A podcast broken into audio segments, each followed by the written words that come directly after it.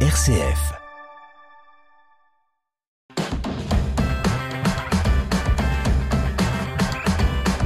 Bonjour et bienvenue dans cette émission Vitamine C au sommaire. Aujourd'hui, le pape François revient de Mongolie, un voyage marqué par un message politique adressé à la Chine voisine. Décryptage dans quelques instants. Quel est le rapport des chrétiens à la crise écologique?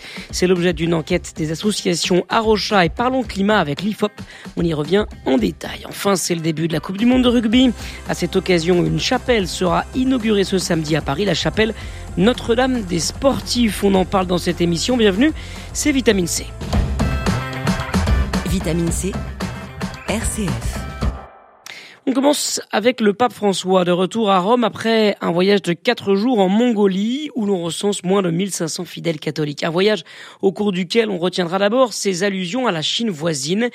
À la fin de la messe célébrée à Ulaanbaatar, le pape a donné une main au cardinal Stephen Chow, l'évêque de Hong Kong, et l'autre à John Tong-on, son prédécesseur. Il s'est ensuite adressé à la poignée de fidèles chinois présents dans la foule, des catholiques chinois qui certes avaient fait le voyage, mais qui sont restés très discrets, car la pratique religieuse est compliquée en Chine. Je voudrais profiter de leur présence pour envoyer un chaleureux salut au noble peuple chinois.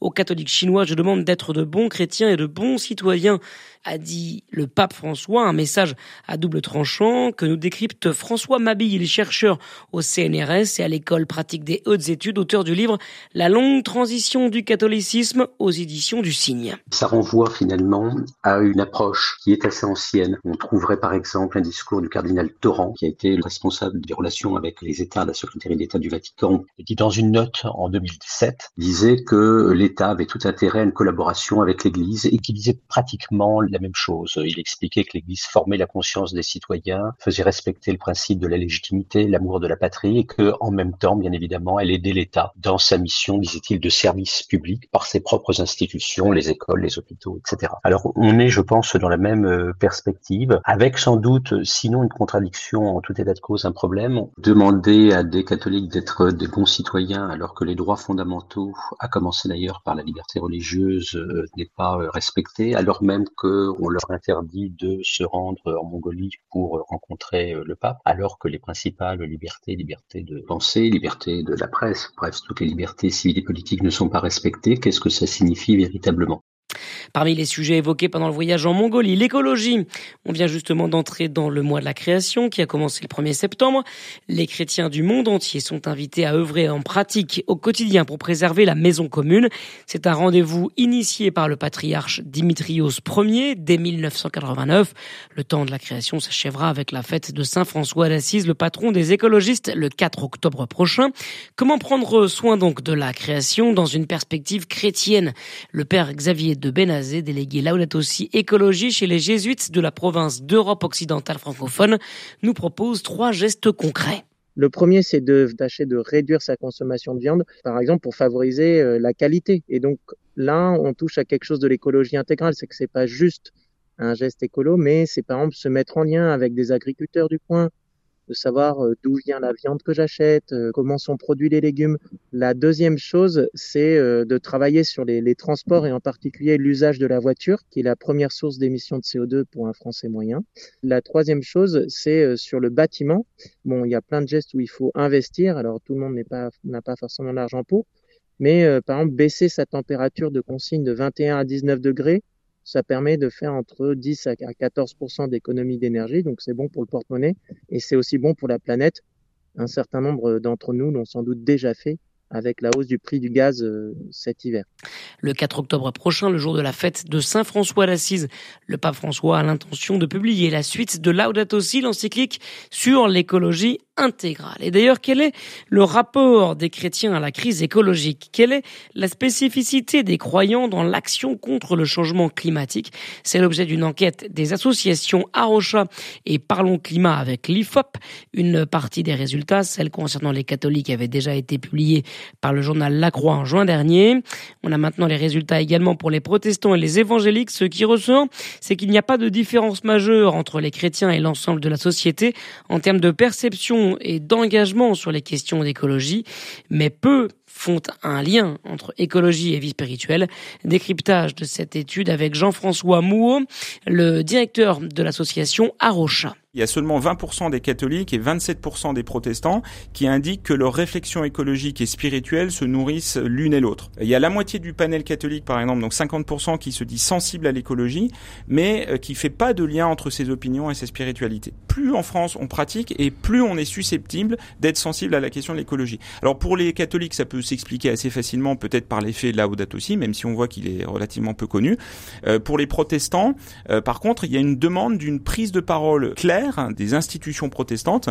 Et euh, voilà, je pense que la, prise de conscience sera d'autant plus claire quand ces prises de parole officielles auront été prises par les institutions protestantes en tout cas. Parmi les chiffres à retenir, 56% des catholiques pratiquants n'ont jamais entendu parler de Laudato Si. 92% des répondants considèrent que prendre soin de la terre, c'est aussi prendre soin de son prochain. Vitamine C, Étienne Pépin. Cela ne vous aura pas échappé, c'est la Coupe du Monde de rugby. À cette occasion, une chapelle sera inaugurée ce samedi, la chapelle Notre-Dame des Sportifs. Cette chapelle des Sportifs est située en plein Paris, au cœur de l'église de la Madeleine, dans le 8e arrondissement.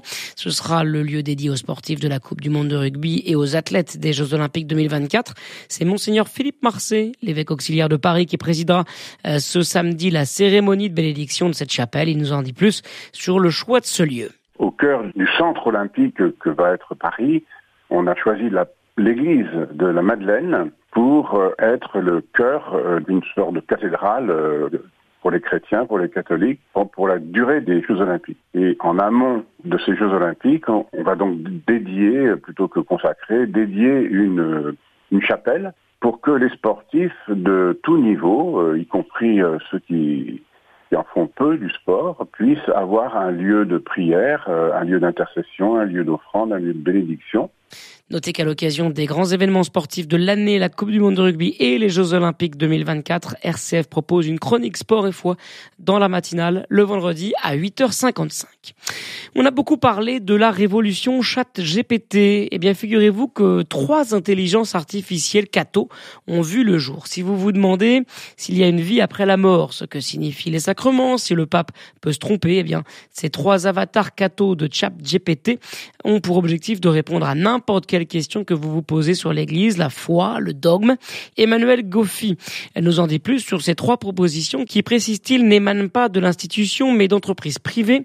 C'est le directeur des études de Human Technology Foundation, un réseau de recherche et d'action qui place l'être humain au cœur du développement technologique. Ce sont des applications euh, privées qui ont vocation, on va dire, à transmettre d'une certaine manière la, parole catholique, mais c'est très très important parce qu'on parle trop, trop souvent d'IA générative catholique.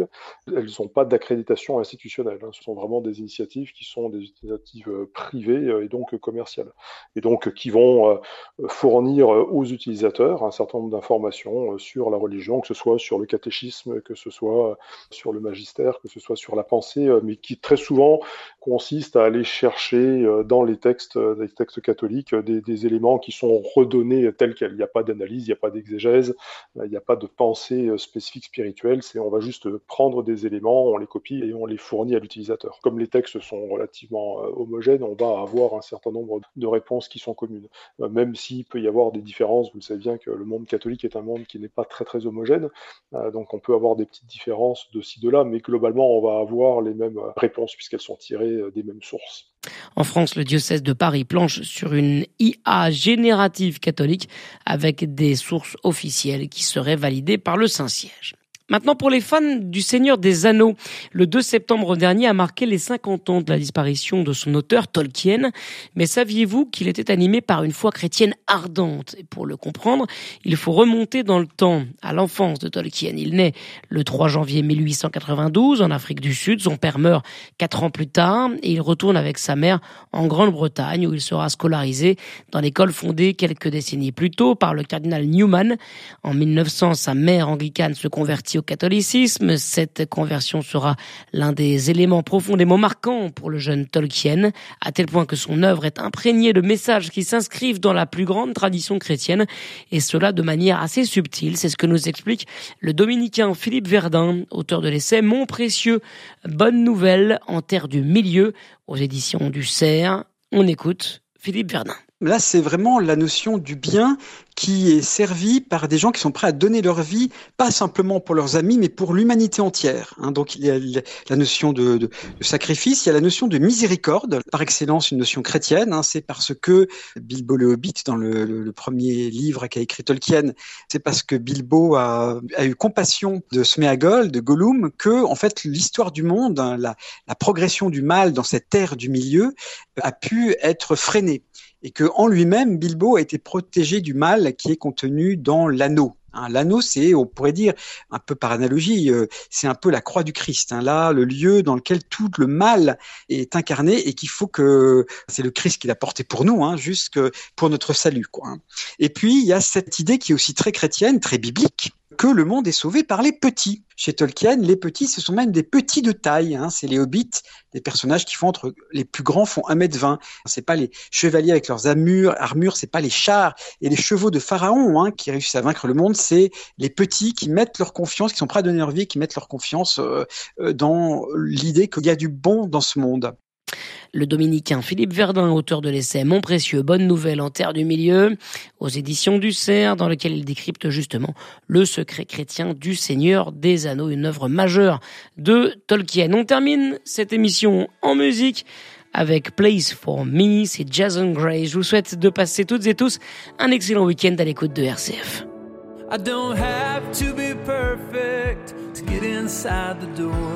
I don't have to be good to be loved. If it's true that my wounds are what the healer's looking for, then it's a good thing I've got more than enough. Hallelujah, there's a place for me in the company of sinners saved by grace.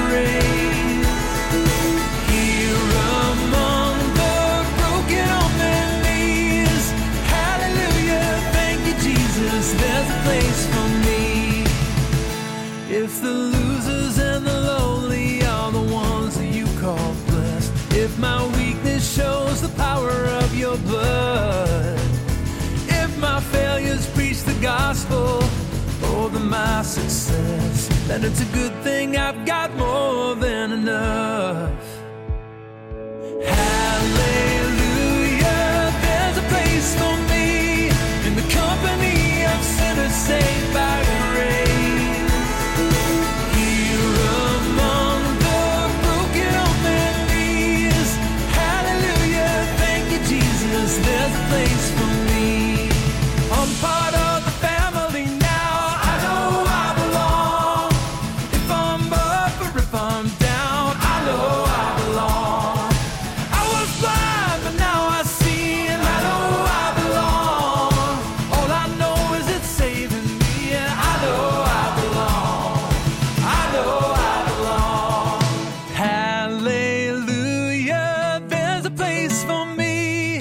the company of sinners saved by grace.